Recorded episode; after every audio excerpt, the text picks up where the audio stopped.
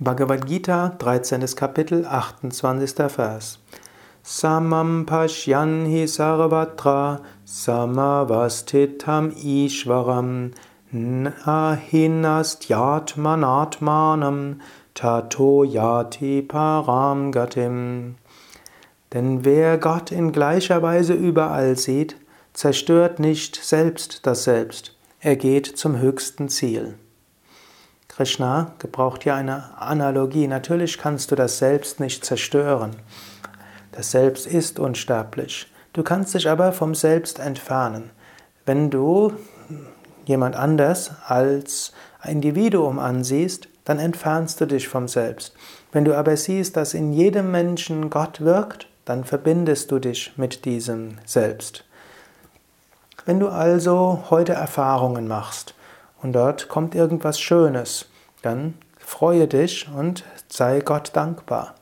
Wenn etwas weniger Schönes kommt, dann schimpfe nicht über das Individuum, das dir vielleicht das weniger Schöne anzufügt, sondern im Inneren wisse, ah, Gott bringt mir auch diese Erfahrung, damit ich daran wachse. Erkenne hinter allem das Wirken Gottes und so bist du mit Gott verbunden.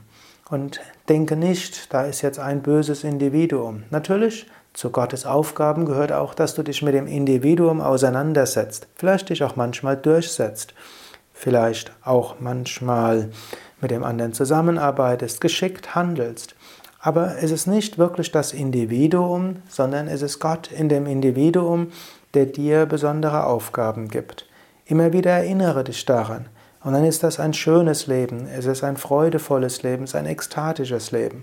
Und selbst wenn mal vorübergehend die Emotionen, Höhen und Tiefen kommen, dann sei dir bewusst, Gott will diese Höhen und Tiefen erfahren. Er schenkt sich selbst die äußeren Erfahrungen, die ihn selbst zu Höhen und Tiefen bringen, damit er sie erfährt. In dir und durch dich. Nicht wirklich du machst die Erfahrung, sondern das unendliche Ewige macht durch so viele Körper-Geist-komplexe Erfahrungen, auch durch dich. Nicht der andere fügt dir die Erfahrungen zu, sondern das unendliche Ewige wirkt durch den anderen, um dem unendlichen Ewigen in dir die Erfahrung zu schenken. Das ist eine großartige Sache. Und wenn du das erfährst, eine ganz großartige Angelegenheit, aus diesem Geist heraus zu leben, zu wirken, zu erfahren.